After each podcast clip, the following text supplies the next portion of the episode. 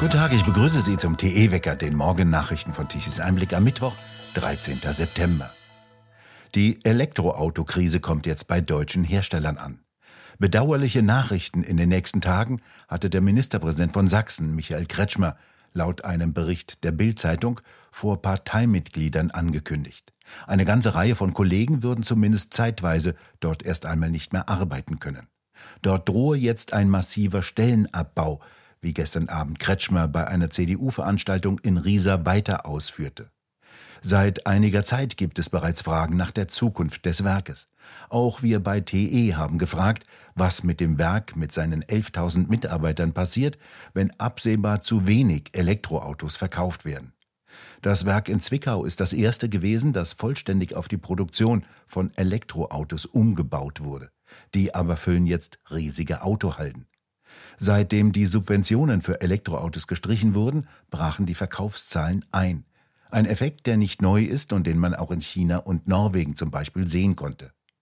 Noch im August hatte zwar der derzeitige Bundespräsident Steinmeier das Bildungsinstitut von VW in Zwickau besucht. Vorgeschwärmt wurde von den Möglichkeiten einer sogenannten Elektroautotransformation. Doch schon im Juli war die Rede davon, dass eine Schicht wegfallen sollte. Als einen Flop mit Ansage bezeichnete die AfD-Landtagsfraktion Sachsen die massive Subventionierung von Elektroautos. Für die falsche Weichenstellung hin zum Elektroauto sei in Sachsen auch Ministerpräsident Kretschmer verantwortlich, der den brachialen Umbau des VW-Werkes in Zwickau maßgeblich unterstützt habe, so die AfD weiter. Durch den Wegfall von Kapazitäten für Verbrennerautos verliere Sachsen bis zu 20.000 Arbeitsplätze. Auch bei Volkswagen wurde bereits hörbar Alarm geschlagen. Kunden kauften kaum noch Elektroautos, ging aus einer Brandrede hervor, die VW-Markenchef Thomas Schäfer im Juli vor rund 2000 weltweit zugeschalteten Managern hielt. Allerdings hält Schäfer derzeit die miserablen E-Auto-Verkäufe nur für ein Zwischentief. Bis 2027 würden elf neue Elektromodelle auf den Markt gebracht, sagte er gegenüber dpa. Am Elektroautokurs wolle er festhalten. Preissenkungen lehne er ab. An Preiskämpfen würden wir uns nicht beteiligen, so Schäfer. Doch niemand hat daran gedacht, was passiert, wenn kaum jemand die vielen schönen Elektroautos kaufen will. Zumindest nicht öffentlich. In der politisch geförderten und verordneten Elektroauto-Euphorie stellte niemand in Frage, ob das Elektroauto tatsächlich die Verkehrsform der Zukunft sein würde. Einen Untersuchungsausschuss in der Fäser-Affäre fordert der Chef der deutschen Polizeigewerkschaft, Rainer Wendt. Der müsse schon in der nächsten Woche auf die Tagesordnung des Parlamentes. Das unwürdige Versteckspiel der Ministerin müsse sofort ein Ende haben, so Wendt gegenüber Bild. Dabei gehörten Fäser und ihre Beamten auf den Zeugenstuhl. Auf dem könne sich niemand mit fadenscheinigen Ausreden drücken, auch die Ministerin nicht. Vollständig untersucht müsse der, so Wendt wörtlich, ungeheuerliche Verdacht, dass der Nachrichtendienst Informationen über einen untadeligen Beamten liefern sollte. Der Rechtsanwalt des früheren Chefs des Bundesamtes für Sicherheit in der Informationstechnik, Christian Winterhoff, hat den gestern von Bild veröffentlichten Vermerk aus dem Innenministerium an das Verwaltungsgericht weitergeschickt. In diesem Vermerk steht der Satz, das Ziel der Abberufung des Herrn Schönbohm sei erreicht worden.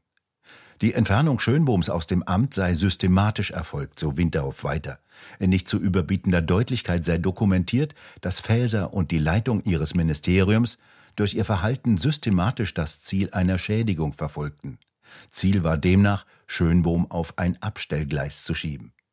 Schönbohm selbst hat mittlerweile Klage beim Kölner Verwaltungsgericht eingereicht und fordert Schadenersatz für die Absetzung durch Bundesinnenministerin Faeser. Die will bei der Landtagswahl am 8. Oktober neue Ministerpräsidentin in Hessen werden. In Bayern kommt die Partei der Freien Wähler in der jüngsten aktuellen Umfrage auf 17 Prozent. Dies ergab die neue Umfrage im Auftrag des Bayerischen Rundfunks. Dies bedeutet auch die höchste Zustimmung aller Zeiten. Im Vergleich zur letzten Umfrage des Bayerischen Rundfunks Mitte Mai legte die Partei um fünf Prozentpunkte zu. Gleichzeitig verliert die CSU drei Prozentpunkte. Sie bleibt aber mit 36 Prozent weiterhin die stärkste Partei. Allerdings ist die CSU weit von ihrem Anspruch von 40 Prozent entfernt. Die Grünen verlieren einen Prozentpunkt und sind mit 15 Prozent die drittstärkste Partei. Dann folgt die AfD, die einen Prozentpunkt hinzugewinnt und auf 13 Prozent kommt. Die SPD kommt auf 9 Prozent, hat einen Prozentpunkt verloren, ebenso wie die FDP. Die verpasst mit 3 Prozent den Einzug ins Parlament. Diese Umfrage bedeutet, dass Söder eine Koalition mit den Freien Wählern fortsetzen könnte. Nicht berichtet wurde bisher, ob sich Aiwanger bei der Süddeutschen Zeitung für die Wahlkampfhilfe bedankt hat. 5.553 Euro bezahlte das Jobcenter Harz für ein Ehepaar aus der Ukraine und seinem dreijährigen Kind. Dies geht aus einem Leistungsbescheid hervor, der durch die sozialen Netzwerke geteilt wird. Von Oktober 2022 bis zum April in diesem Jahr soll das Ehepaar diesen Betrag pro Monat bekommen haben. 1093 Euro sollen direkt ausgezahlt worden sein, die restlichen 4460 Euro an den Betreiber der Unterkunft im ehemaligen Ferienpark Harz in Güntersberge gegangen sein. Die Echtheit bestätigte mittlerweile der Landrat des Landkreises Harz in Sachsen-Anhalt. Der erklärt die extrem hohen Kosten mit der Notlage, weil der Kreis schnell sogenannte Flüchtlinge unterbringen musste. Die Migrantenzahlen auf der italienischen Mittelmeerinsel Lampedusa erreichen neue Rekorde. Allein am Dienstag kamen nach Berichten der italienischen Nachrichtenagentur ANSA 2500 Migranten aus Afrika an. Sie würden überwiegend aus Tunesien kommen wo sie Schleusern zwischen 300 und 1500 Euro für die Überfahrt auf das 190 Kilometer entfernte Lampedusa bezahlt hätten. Das Erstaufnahmelager auf der Insel ist wieder überfüllt. Die Behörden versuchen, so viele wie möglich mit Fähren oder Polizeischiffen auf das Festland zu bringen. Bis zum 11. September zählte das Innenministerium in Rom bereits 116.000 Migranten, die Italien erreichten. Im vergleichbaren Zeitraum im vergangenen Jahr waren es knapp 63.500. Unbewohnbar wurde die Mietwohnung in einem Mehrfamilienhaus in Haldensleben. Wie die Freiwillige Feuerwehr mitteilte, wurde sie mit dem Stichwort starke Rauchentwicklung nach einer Explosion zusammen mit Rettungsdienst und Polizei zu dem Haus gerufen. In einer Wohnung war der Akku eines E-Bikes explodiert. Danach gerieten Teile der Wohnungseinrichtung in Brand. Der Bewohner konnte den Brand zwar noch selbst löschen, musste sich aber anschließend in medizinische Behandlung begeben. Bilder zeigen eine völlig verwüstete Wohnung. Mit einem 2 zu 1 Sieg endete gestern Abend das erste Spiel der deutschen Fußballnationalmannschaft nach den vergangenen Erdbeben im deutschen Fußball mitsamt Rücktritt des Trainers Hansi Flick.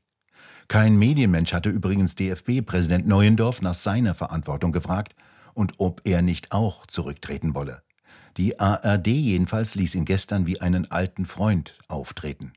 Olaf Opitz vor ein paar Tagen noch hatte die Nationalmannschaft schmählichst verloren. Woran lag's denn gestern Abend? Naja, ähm, es war natürlich Rudi Völler. Der ist halt ein Typ, und äh, ein, ein, äh, ein Typ, den man nicht im Stich lassen möchte und der auch die Spieler äh, wieder motivieren konnte. Ähm, und er hat ja auch gesagt, er ist ein einmal Übungsleiter und das will er ja auch bleiben. Ich will, er will äh, sich das nicht antun, dass er das als Bundestrainer weiterführen will. Und äh, dennoch muss wir sagen, ein äh, ganz gutes Testspiel mit einem 2 zu 1 Sieg gegen Vizemeister Frankreich macht allerdings noch keinen Fußballsommer. Erstaunlich, dass mit Thomas Müller ein alter weißer Mann von Anfang an mit auf dem Platz war und auch gleich das erste Tor geschossen hat. Ja, der alte Hase Thomas Müller, zuvor mehrfach kaltgestellt von verschiedensten Trainern, äh, Zimmer zentral in der vierten Minute das 1 zu 0 in die Maschen. Ja, ähm, das ist halt der Mann mit dem Willen, aber den gab es halt eben auch nicht mehr, weil er oft nicht aufgestellt war. Und ähm, es ist, wie gesagt, ein Fußballmoment. Äh, Rudi Völler hat es vielleicht geschafft, das für einen Moment zu heben. Das Problem ist doch viel weiter.